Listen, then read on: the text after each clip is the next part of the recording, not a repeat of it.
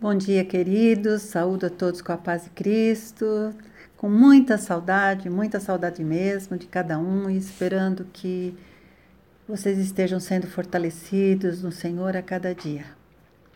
Primeiramente, eu gostaria de esclarecer vocês que nós vamos ter duas aulas sobre questões sociais. Hoje nós vamos falar sobre justiça social e no próximo domingo sobre ação social. Lembrando que justiça social corresponde aos princípios morais e políticos baseados na igualdade de direitos e na solidariedade coletiva. Enquanto ação social já é o desejo de se comunicar com o outro em algum tipo de carência gerada por situações adversas, tendo como intenção uma intenção que é voltada para o outro, visando uma mudança de, de situação, uma transformação da sua realidade social. Sendo assim, hoje abordaremos os princípios relativos à igualdade de direitos sobre o tema amor e justiça social. Para começar, eu quero citar uma frase do pastor batista Iago Martins, que afirma: A maior necessidade na rua não é o dinheiro, não é a sopa, não é a roupa, é a humanidade. E é isso que nossa caridade não está não está dando. Ao ouvir isso, o que vem à sua mente? Por que falta de humanidade? Lembrando que humanidade é um sentimento de bondade, benevolência em relação ao semelhante, um sentimento de compaixão, de piedade aos desfavorecidos. O fundador do Centro de Assistência e Desenvolvimento Integral, Maurício José Silva Cunha, lembra cada um de nós que o maior perigo está em ações que promovam mais o doador do que causem mudanças efetivas e sustentáveis àquele que é atendido. Ou seja, aquele tipo de descargo de consciência, mas totalmente sem base moral e ética, baseado no valor do próximo, no amor àquele que sofre. Ainda muita gente, muitos de nós cristãos, que entende que a justiça social, ou seja, lutar pelos direitos, direitos básicos das pessoas vulneráveis, é defender bandido ou defender vagabundos. Devemos nos lembrar, no entanto, que a justiça social está na essência da lei dos profetas, nos ensinamentos de Cristo. Sendo assim, ela é um mandato para a igreja, pois está inserida no agir redentor de Deus.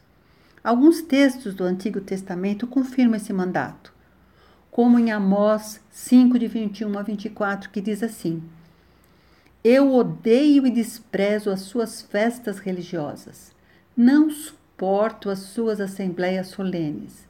Mesmo que vocês me tragam holocaustos e ofertas de cereal, isso não me agradará mesmo que me traga as melhores ofertas de comunhão, não darei a menor atenção a elas. Afastem de mim o som das suas canções e a música das suas liras. Em vez disso, corra a retidão como um rio, a justiça como um ribeiro perene. Miqueias 6:8 ainda lembra: Ele mostrou a você, homem, o que é bom e o que o Senhor exige pratique a justiça, ame a fidelidade, ande humildemente como seu Deus. Em Isaías 1, de 14 a 17, Isaías diz: Suas festas da lua nova e suas festas fixas eu as odeio. Tornaram-se um fardo para mim. Não as suporto mais. Quando vocês estenderem as mãos em oração, Esconderei de vocês os meus olhos, mesmo que multipliquem as suas orações, não as escutarei. As suas mãos estão cheias de sangue.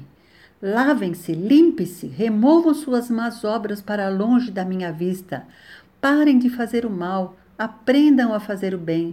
Busquem a justiça, acabem com a opressão, lutem pelos direitos do órfão, defendam a causa da justiça é Deus falando para nós. Na aliança com Deus está a exigência aos homens da justiça de Deus, como também nos outros textos que vamos ler a seguir, como Tiago 1, versículo 27, a religião que Deus, o nosso Pai, aceita como puro e imaculado, é esta: cuidar dos órfãos e das viúvas em suas dificuldades e não se deixar corromper pelo mundo. Ainda em Tiago, capítulo 2, de 14 a 17, diz assim: De que adianta, meus irmãos, alguém dizer que tem fé se não tem obras? A fé pode salvá-lo? Se um irmão ou irmã estiver necessitando de roupas e de alimento de cada dia, e de um de vocês lhe disser, vá em paz, aqueça-se e alimente-se, até satisfazer-se, sem porém lhe dar nada, de que adianta isso? Assim a, também a fé, por si só, se não for acompanhada de obras, está morta.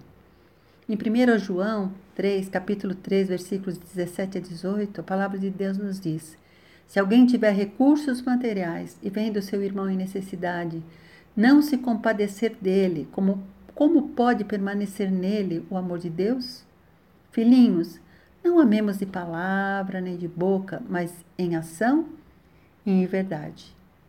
Ainda em Filipenses 2, 4 a 5, a palavra de Deus nos diz: cada um cuide não somente dos seus interesses, mas também dos interesses dos outros. Seja a atitude de vocês a mesma de Cristo Jesus. Atos 20, versículo 35. Em tudo que fiz, mostrei-lhes que, mediante trabalho árduo, devemos ajudar os fracos, lembrando as palavras do próprio Senhor Jesus que disse: há mais felicidade em dar do que em receber. E ainda em Hebreus 13, os primeiros três versículos, diz o seguinte: Seja constante o amor fraternal. Não se esqueçam da hospitalidade. Foi praticando que, sem o saber, alguns acolheram anjos. Lembre-se dos que estão na prisão, como se aprisionados com eles dos que estão sendo maltratados como se fossem vocês mesmos que o estivessem sofrendo no corpo. No mandamento de amor ao próximo, em Mateus 22, que ordena que amemos o próximo como a nós mesmos, fica implícito que devemos estar atentos a toda e qualquer ação que possa atingir o próximo. A justiça inerente ao mandamento de amor a Deus e ao próximo está totalmente baseada na misericórdia e amor redentor de Deus. Deus é misericordioso para conosco e temos também que ser misericordiosos com os outros. A justiça redentora é a justiça transformadora, ou também chamada de criadora, pois ela busca a realização de cada ser, abandonando totalmente aquela justiça retributiva. Lembra olho por olho, dente por dente? A, a justiça não retributiva é a forma do amor que perdoa com o propósito de reunir os que estão separados e trazê-los à segurança do Pai Celeste. Parece incoerente, né? Pois quando se fala em justiça, logo se pensa em algo totalmente impessoal, pois ah, quando se pensa em justiça, a gente pensa que a justiça exige imposição de penalidades. Embora saibamos que ela também deveria buscar a reabilitação do transgressor. Mas, na realidade, é o amor que deveria transformar todos os sistemas de justiça, a fim de que estes sistemas atendam da melhor forma às necessidades dos homens, incluindo até o um injusto. Ou seja, o amor deve ser a realização da justiça.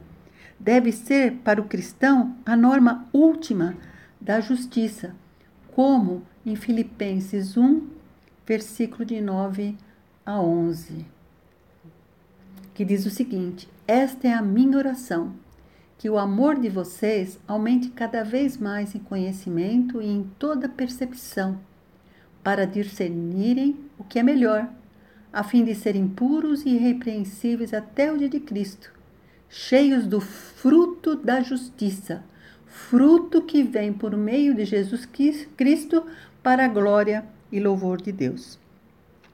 John Stott afirma que a cruz é a revelação da justiça divina, mas também do amor. E ressalta: jamais é suficiente ter pena das vítimas da injustiça se nada fizermos a fim de mudar a situação injusta. Os bons samaritanos serão necessários para socorrer os que são assaltados e atacados, Contudo, seria ainda melhor tirar os assaltantes da estrada que desce de Jerusalém a Jericó. Isso é John Stott falando.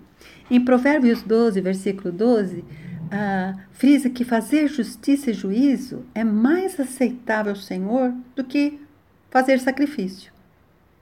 A igreja precisa mais do que orar e jejuar pelos problemas sociais que afligem o mundo. Ela precisa desenvolver algum tipo de serviço social, como a palavra de Deus alerta no texto de Isaías 58, versículos de 6 a 11, que diz o seguinte: O jejum que desejo não é este, soltar as correntes da injustiça, desatar as cordas do jugo, pôr em liberdade os oprimidos e romper todo jugo?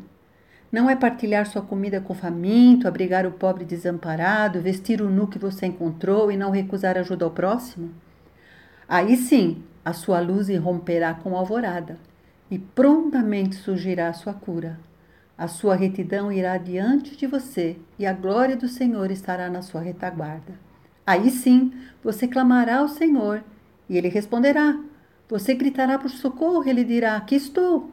Se você eliminar do seu meio o jugo opressor, o dedo acusador, a falsidade do falar, se com renúncia própria você beneficiar os famintos e satisfazer o anseio dos aflitos, então a sua luz despontará nas trevas e a sua noite será como o meio-dia. O Senhor o guiará constantemente satisfará os desejos numa terra ressequida pelo sol e fortalecerá os seus ossos. Você será como um jardim bem regado, como uma fonte cujas águas nunca faltam. Provérbios 31, 9 nos conclama: erga a voz em favor dos que não podem defender-se. Seja o defensor de todos os desamparados. Resumindo, se justiça social se refere a princípios morais e políticos, nós cristãos temos que defendê-la como, como o principal princípio moral que aprendemos na palavra de Deus, que é o amor ao próximo. Erguendo a nossa voz para que as políticas favoreçam de fato a restauração daqueles que se encontram em situação adversa ou em situação de vulnerabilidade. E assim posso encontrar a verdadeira justiça de serem tratados com a humanidade, com misericórdia e amor redentor. Jeremias 22, versículo 3 diz o seguinte, falando a palavra do Senhor, né? Eu, o Senhor, lhes digo: façam o que é justo e honesto, protejam dos exploradores aqueles que são explorados. Não maltratem nem explorem os estrangeiros, os órfãos e as viúvas. Por que estrangeiros, órfãos e viúvas? Porque eram os, os que eram desfavorecidos naquela época, ou seja, aqueles que estavam em situação de vulnerabilidade. Que Deus nos desafie, igreja, a cada vez mais sermos essa voz, essa voz que se ergue para defender os oprimidos e termos estratégias também para atuar nos projetos de ação social. Não só esses que a nossa igreja, a IPI do Ipiranga, já desenvolve, mas outros que Deus, porventura, possa vir a nos mostrar. Afinal, a fé sem obras é morta, como no texto de Tiago, capítulo 2, que diz o seguinte no versículo 26: Assim como o corpo sem espírito está morto, assim a fé também, sem obras, é morta é essa ação, essa obra que a gente vai discutir na próxima aula. Que Deus nos abençoe, que vocês tenham uma ótima semana debaixo dos cuidados de nosso Deus e que Deus possa realmente nos capacitar para sermos essa voz que se ergue para que haja a verdadeira justiça social com o amor ao próximo, o amor que Deus coloca em nossos corações. Que Deus os abençoe e até a próxima semana. Um grande beijo.